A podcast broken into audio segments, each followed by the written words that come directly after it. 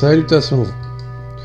Dans l'eschatologie ou euh, l'étude de la fin des temps, il y a des différentes euh, façons de voir. On connaît le christianisme évangélique, la façon qui voit la fin des temps. Il y a aussi euh, un autre avenue qu'on appelle le prétérisme. Il y a le prétérisme partiel, le prétérisme complet. je veux juste explorer et voir la différence entre ces trois formes de, de points de vue sur l'étude de la fin des temps, l'eschatologie. je vais commencer par le christianisme évangélique traditionnel, parce que c'est celui que l'on connaît le plus dans les milieux évangéliques, qui enseigne que dans l'avenir proche, il y aura de grands tremblements de terre, des famines, des pestes et des guerres. Alors un antichrist prendra la direction du monde en établissant un gouvernement mondial un système économique et une fausse religion. Cet antichrist trompera alors l'ensemble de l'humanité qui le suivra et les chrétiens se feront couper la tête ou seront tués euh, pendant euh, ce règne euh, parce qu'ils ne voudront pas recevoir la marque de la bête. Ceux qui ne recevront pas la marque de la bête seront tués. Alors Dieu libéra sa colère sur le monde en désintégrant un quart de la population mondiale en infligeant une grande douleur sur l'humanité pendant une tribulation de sept ans, parfois trois ans avant ou pendant les tribulations ou après, dépendant des nominations, le Seigneur enlèvera son Église.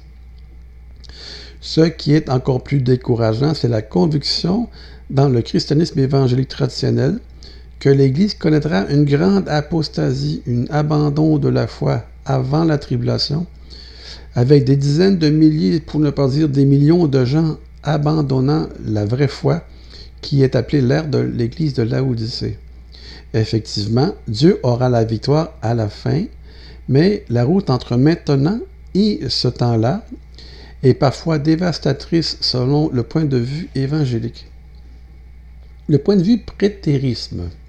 Il y a le prétérisme partiel qui voit les tragédies et la destruction relatée dans Matthieu 24, par exemple, comme déjà réalisée et que le royaume des cieux est ici en chacun de nous, véritables chrétiens. Et il continuera à grandir jusqu'à ce qu'il remplisse toute la terre. Jusqu'à ce que le christianisme remplit toute la terre. Tous les ennemis de Jésus seront progressivement placés sous ses pieds jusqu'à la fin quand tous les royaumes de cette terre deviendront le royaume de Dieu. Il y aura le futur réveil que Dieu a promis à son peuple Israël, ainsi que sa promesse où les Juifs et les gentils adoreront Jésus comme le seul Messie. Les prétéristes verront euh, l'Église de Jésus-Christ arriver à la victoire, à la maturité, à l'unité avant le retour de Jésus-Christ. En plus du point de vue christianisme évangélique traditionnel et du point de vue du prétérisme partiel, il y aura un troisième point de vue appelé le point de vue prétériste complet, ou simplement le point de vue du prétérisme tout court. Les chrétiens soutenant le point de vue prétériste complet voient les prédictions bibliques comme déjà réalisées. Les, les partisans du prétérisme complet viennent au sein d'Écriture avec la supposition que toutes les prédictions de la fin des temps ont été réalisées. Le christianisme évangélique traditionnel s'approche des Saintes Écritures avec une supposition importante que toutes les prédictions appropriées seront réalisées dans l'avenir. selon les prétéristes partiels, les deux points de vue ont le même problème, celui du complet et celui du monde évangélique. Ils doivent faire correspondre chaque passage à leur présupposition. Au contraire, les enseignants qui soutiennent le point de vue prétériste partiel ne sont pas contraints de faire correspondre n'importe quel passage spécifique dans l'avenir ou dans le passé. Ils essaient de comprendre chaque passage dans son propre contexte et dans son cadre historique, pas seulement du point de vue biblique, mais avec preuve à l'appui des preuves historiques. Les prétéristes partiels cherchent des indications dans le texte pour voir si un passage prophétique est sur le point d'être réalisé très bientôt, ou dans cette génération, ou sur une longue période. Les prétéristes partiels alors examinent le récit historique pour voir s'il y a des événements historiques clairs qui correspondent au passage prophétique. Ainsi, les prétéristes partiels laissent à la fois les Saintes Écritures et l'histoire parler pour eux. Ce schéma tient compte d'une compréhension des Saintes Écritures sans avoir à forcer les passages pour qu'ils répondent à des attentes prédéterminées. Et aussi l'accomplissement multiple des prophéties. Quand les chrétiens évangéliques traditionnels parlent de l'accomplissement historique de Matthieu 24 et euh, d'autres passages des Écritures liés, ils essaient souvent de, soutenir leur opinion futuriste en disant qu'il doit y avoir plus d'un accomplissement de ces passages bibliques. Le prétériste partiel conçoivent qu'il est possible qu'il puisse y avoir des doubles accomplissements de quelques prophéties de la fin des temps tout en restant prudent à ce sujet. Les prétéristes partiels ne trouvent pas dans Matthieu 24, chapitre 4 à 34, aucun indicateur clair dans ces passages qu'il y aura un accomplissement plus tard. En fait, selon eux, ils disent clairement que euh, deux fois que tous ces événements surviendront à la génération de ceux à qui Jésus s'adressait. On voit dans Matthieu 23, euh, 36 ou 24, 34, Jésus s'adressait à ces gens-là et c'est à ces gens-là qu'il disait que ces choses arriveraient. Le prétérisme partiel doit chercher des indicateurs de temps dans le passage dont il est question. S'il n'y a aucun indicateur d'un accomplissement futur dans le passage étudié, il n'y a aucune raison de chercher un accomplissement futur. Le prétériste partiel doit aussi dire que n'importe quel accomplissement futur doit être enseigné comme une possibilité plutôt que comme un fait. Il serait irresponsable d'enseigner comme une doctrine quelque chose qui peut ou pourrait ne pas arriver. Finalement, nous, devrions considérer le fait que les gens ont tendance à faire agencer des versets bibliques dans le but de les aligner dans le sens de leur doctrine préétablie. En conclusion, quand les enseignants du christianisme évangélique traditionnel disent à leurs semblables qu'il y aura des famines, des tremblements de terre, des pestes, des guerres une grande apostasie, la foi des gens a un certain pouvoir d'extrapoler des versets pour qu'ils soient en ligne avec ce qu'ils croient. Est-il sage de créer un dogme de foi pour de telles possibilités subjectives? Les prétéristes, eux, pensent que non. Voici ici le texte.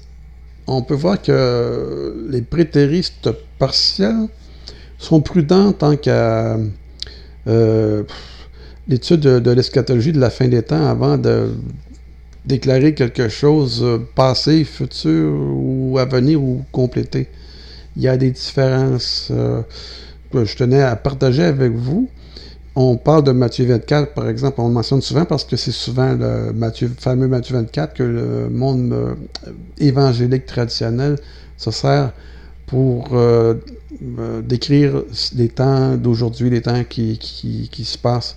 Mais il y a, peut-être des vérités aussi du côté prétériste partiel.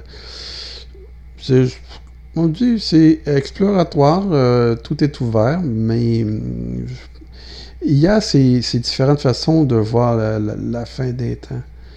Donc, euh, est-ce que je suis du... J'ai été baptiste évangélique moi-même, donc j'ai été comme formaté avec la vision d'arbiste de l'eschatologie. Il y a aussi ce côté prétériste partiel que je suis pas mal tenté il doit y avoir quelque chose entre les deux. Il y a des prophéties. En voyant ce qui se passe actuellement, on peut bien voir que c'est le monde évangélique traditionnel qui ont raison. Mais personnellement, il y a quelque chose qui me chicote toujours, c'est la fameuse église de la. Euh, beaucoup d'évangélistes, beaucoup de gens de YouTube n'arrêtent pas de dire que il n'y restera même pas un seul chrétien quand Jésus reviendra. L'apostasie, tout le monde euh, va avoir perdu la foi. Je crois que c'est un peu gros. Je crois que les prétéristes, dans ce sens, auraient plus raison que les évangélistes. Euh, les gens ont la foi et humainement, quand tout va mal, les gens crient encore plus vers Dieu, cherchent encore Dieu davantage. Donc, si nous sommes à la fin des temps, les gens font une pause et se, questionnent vraiment sur Dieu, est-ce qu'il existe? Toutes personnes qui sont à l'article de la mort, soudain deviennent croyants, comme on dit. Donc, euh, je, suis, tenté, il y a quelque chose entre les deux. Je ne crois pas que toute la planète va devenir euh, euh, athée ou païen ou quoi que ce soit. ils vont rejeter Dieu, qui va rester seulement qu'une famille. il y a comme entre les deux qu'il faut voir. Moi, je ne mets pas collé dans le béton aucune de ces façons de voir, ces théories. Si des sujets, pour moi personnellement, que je me questionne, que j'explore et je trouve intéressant qu'il ne faut pas rajouter toutes ces choses. C'était mon petit genre de petite analyse sur ces différentes façons de voir l'eschatologie. Euh, J'espère que je ne vous ai pas trop mélangé plus qu'il faut, parce qu'il y a tellement de différentes façons de voir. Mais il faut rester ouvert. Moi, je suis ouvert et je trouve intéressant et je voulais partager cette chose avec vous. Sur ce, euh, je vous dis soyez tous bénis.